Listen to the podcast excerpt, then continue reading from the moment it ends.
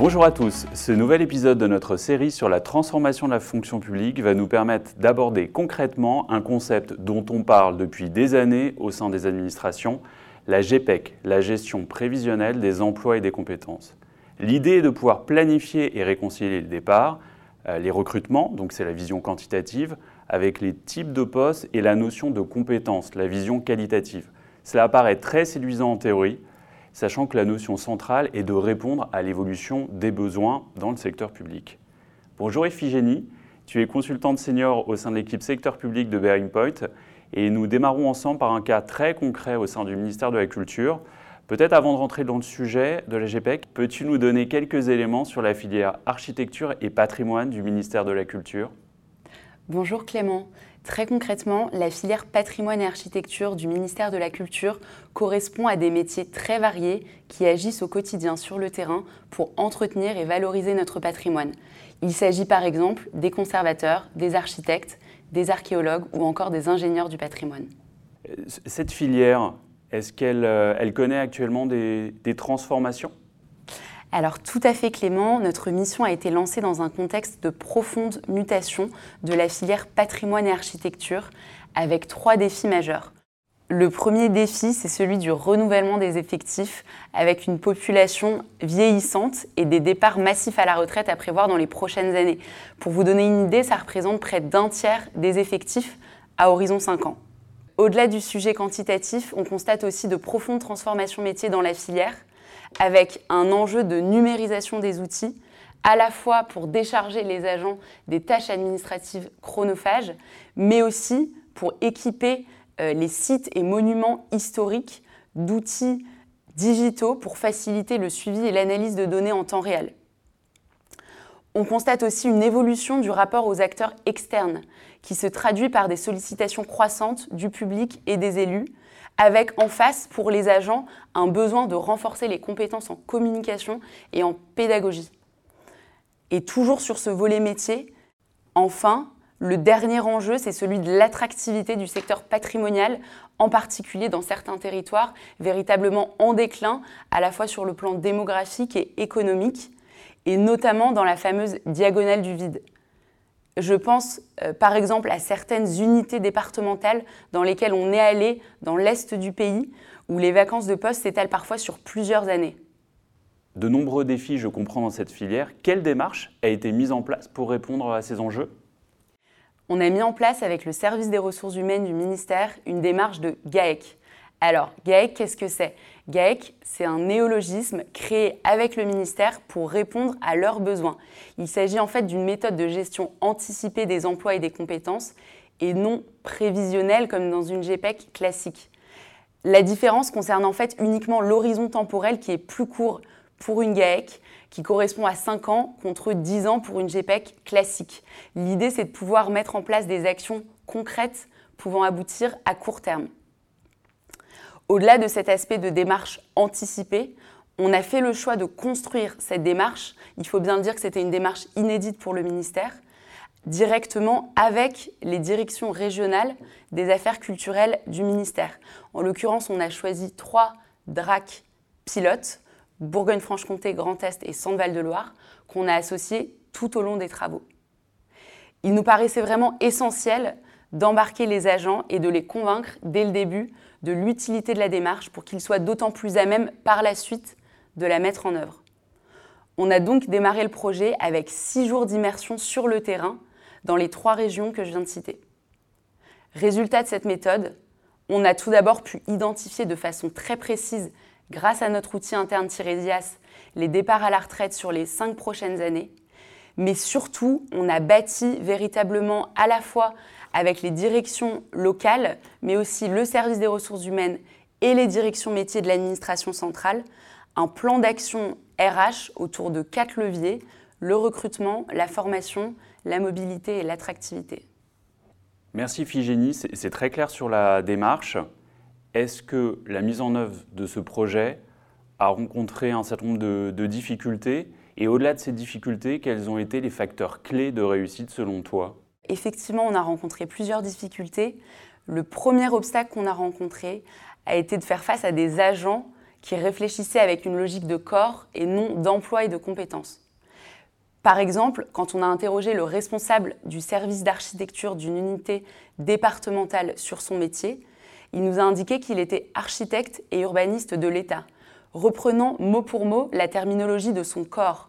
On a dû donc véritablement les aider à s'extraire d'une vision très corporatiste de leur métier pour les aider à expliciter des activités et des compétences communes entre plusieurs domaines et entre plusieurs postes dans une logique de passerelle. L'objectif, c'était vraiment de les aider à expliquer leurs emplois pour ensuite construire des parcours de carrière cohérents et dynamiques. Une autre difficulté a été de faire intégrer la notion de gestion prévisionnelle des emplois et des compétences comme une activité à part entière du service des ressources humaines du ministère, dans un contexte où il y avait très peu de réflexion prospective sur les emplois et surtout où les données RH, on s'est vraiment heurté notamment en début de mission à cette difficulté, euh, des données RH disséminées entre plusieurs bureaux aux activités assez silotées.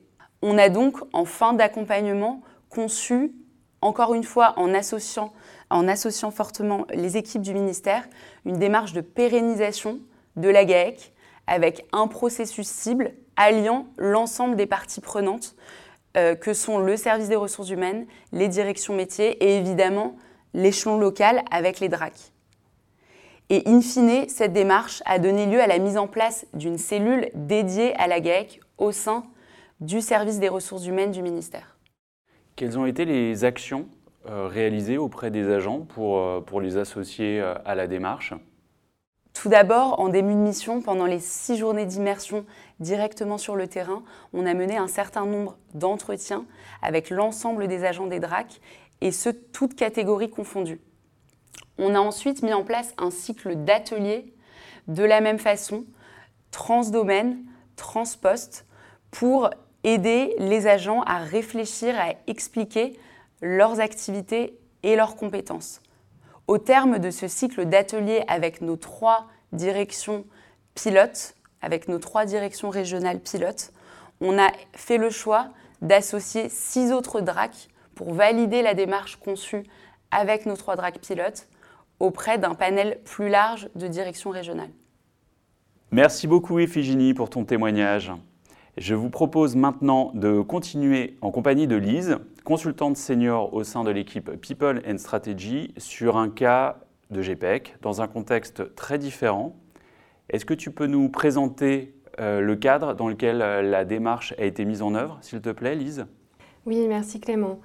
Euh, donc on a mis en, en, place une démarche de GPEC dans le cadre de la création des secrétariats généraux communs.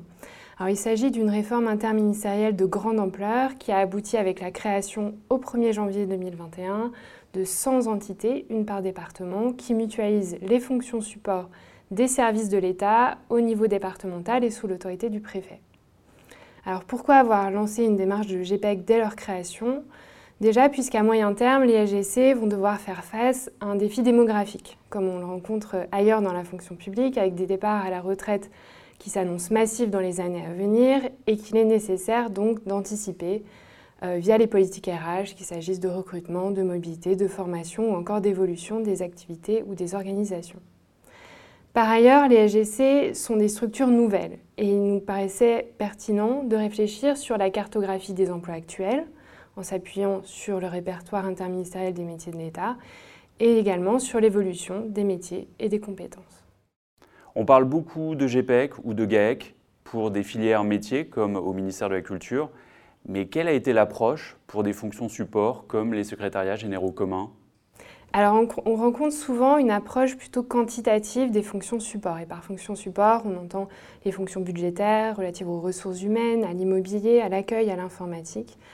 Euh, donc cette approche quantitative, elle se mesure à travers des projets de mutualisation, à travers des centres de, services partagés, également la notion d'économie d'échelle.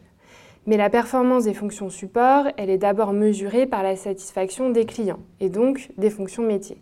C'est pourquoi il est nécessaire d'agir également sur le levier qualitatif et c'est ce que permet la GPEC en s'intéressant jusqu'à la maille euh, des compétences, que ce soit les compétences actuelles ou les compétences futures.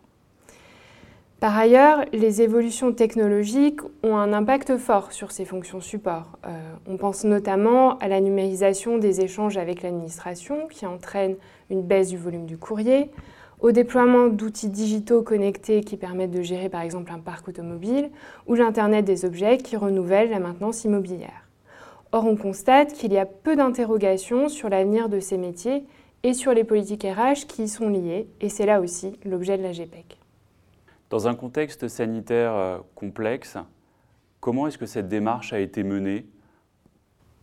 Alors, on a souhaité mener cette démarche non pas en chambre, mais bien évidemment avec des acteurs terrain, en organisant, puisque on avait des contraintes, comme tu viens de le dire, euh, du fait du contexte sanitaire, en organisant des ateliers à distance. Euh, et concrètement, nous avons donc mené cette démarche en associant des acteurs locaux qui étaient en poste au sein de SGC de métropole et d'outre-mer, des acteurs régionaux au sein des préfectures de région, mais également les acteurs ministériels au niveau de la direction des ressources humaines ou des directions métiers. Et ce sont les échanges très riches entre des acteurs qui ont peu l'occasion de dialoguer ensemble qui ont permis de constituer la vision cible. Par ailleurs, nous avons souhaité associer des acteurs RH tout au long de la démarche, qu'il s'agisse des acteurs RH au niveau ministériel ou régional, pour leur permettre de pérenniser cette démarche en leur donnant une méthodologie et des outils communs, notamment un référentiel des emplois types puisque la pérennisation est quand même le point clé de la démarche de GPEC, puisqu'il s'agit de construire des plans d'action, de les mettre en œuvre et bien entendu de les actualiser. Merci beaucoup Lise pour ton retour et c'est l'occasion de vous remercier tous pour votre écoute et pour vous dire que nous nous retrouverons prochainement pour un nouvel épisode de notre série.